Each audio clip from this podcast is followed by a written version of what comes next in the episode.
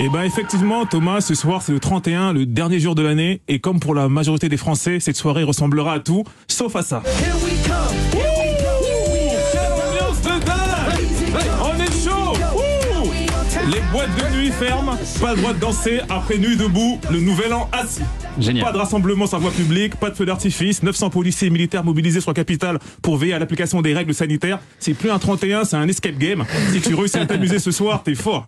Ce soir, l'ambiance finit à 2h du matin. Donc ça va être bonne année À 2h du matin, bonne nuit 2h du matin, sérieux, c'est l'heure où l'ambiance commence à monter normalement. Tu sais, à 4h du matin, t'essayes d'emballer, 6h, tu prends Ah ce oui. qui reste, 7h, t'es dans un after en train de tester ta, bi- ta bisexualité. C'est ça Avant le 31, c'était plus on est de fous, plus on rit. Et Jean Castex a sorti une punchline, c'est moins on est nombreux, moins on prend de risques. Ouais. Et il a raison, c'est vrai. Mais qu'est-ce qu'on va se faire chier? Passer un 31 sans pouvoir faire la fête ni danser, c'est comme mater un porno juste pour l'intrigue et le scénario. C'est faisable, mais ce n'est pas le projet de base. C'était pas ça l'idée, oui. le nouvel an, normalement, c'est des soirées folles, Thomas, jusqu'à 4 heures du matin. Ouais. Tu te réveilles, fracassé. Madame, qu'est-ce que vous faites dans mon lit? Pourquoi cette matraque? Ce n'est pas mon lit. Vous n'êtes pas une dame. Ce n'est pas une matraque. Ça, c'est du 31. Ah oui. Mais tout ça, c'est fini. Moi, ce soir, c'est Verveine, le grand bêtisier sur TF1, Non. au lit. Non, vous faites vraiment rien ce soir? Ah non, la fête est finie, Thomas, faut pas insister. J'ai tapé sur Google quoi faire, quoi faire un 31 décembre. Google m'a répondu laisse tomber, frère, reste chez toi, dehors, c'est mieux, y a rien à faire. Et c'est exactement ce que je vais faire. Ça va finir en soirée Uno, pizza, chicha. Et si j'ai besoin d'un peu de magie, je vais me taper la saison 2 d'Emily in Paris. Emily in Paris, pardon, je sais pas si vous connaissez, c'est sur Ah Netflix. si, oh là là, oui. Ouais, c'est pas Non, c'est une, série américaine, c'est tourné à Paris. Vous connaissez Plantu? Non, Non, c'est une série pas. américaine. Euh, C'est bien, c'est bien. c'est c'est de la merde, mais dans cette série, les gens sont beaux, riches, cool, et ils font que traîner dans, dans des parcs, les terrasses, boire du rosé. Clairement la vie de Thomas. Exactement. En gros, Emily in Paris, c'est une série où Paris ne ressemble pas à Paris. La ville est propre, il n'y a pas de travaux, pas d'SDF, personne ne prend le métro. C'est plus une comédie romantique, c'est de la science-fiction. Ouais, c'est fait pour faire rêver les, les Américains. Je pense que ça leur fait du bien. Ouais, mais avec tout ce qui se passe, Thomas, ça devient difficile de rêver. Même envoyer nos vœux de bonheur, ça va être compliqué cette année.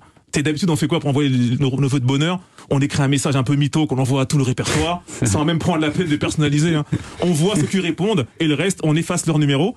Mais là, vu comment c'est parti, on sait qu'elle sera pas bonne cette année. On peut pas envoyer aux gens bonne année, bonne santé. Non, ouais. L'indécence a, a- a ses limites, quoi.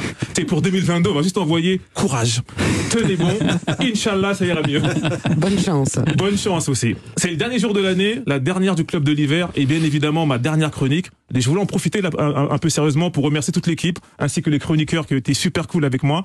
Un grand merci à Nadia Milosevic, la directrice des programmes, de m'avoir fait confiance. En me recrutant, elle m'a dit j'adore ton travail, c'est acerbe, ça pique là où ça fait mal. Par contre, pour l'émission, si vous pouvez faire des sketchs sur les chats qui tombent et les dauphins, ce serait cool. Et bien évidemment, un grand merci à Thomas pour sa gentillesse aussi. Ah, Euh, derrière son physique de délégué de classe de la Creuse se cache un mec super marrant. non mais c'est vrai qu'à son physique de jeune premier, vrai, c'est vrai, on pourrait vrai. croire qu'à l'école c'était le genre d'élève, tu sais quand tout se passait bien dans la classe, qui pouvait dire euh, Madame, il n'y avait pas un contrôle surprise? C'est- des lunettes, ça. Hein Derrière son côté Ah, gendre c'est fou, idéal, hein. on le l'imagine comme- le pouvoir des lunettes. non mais c'est vrai, derrière son côté gendre idéal, on l'imagine comme l'élève qui pendant les contrôles, quand tu disais S'il te plaît, donne-moi la réponse, la A, la A, la A, il te répondait Mais si je t'aide, tu progresseras jamais. oui, et ben Thomas, c'est tout ça, mais c'est beaucoup plus également. C'était ma dernière chronique et je vous laisse sur une ambiance qu'on n'aura pas ce soir. Ah merci Donel. Je t'aurais bien donné quelques vannes, hein, mais euh, si je t'aide, tu progresseras jamais. merci beaucoup Donel.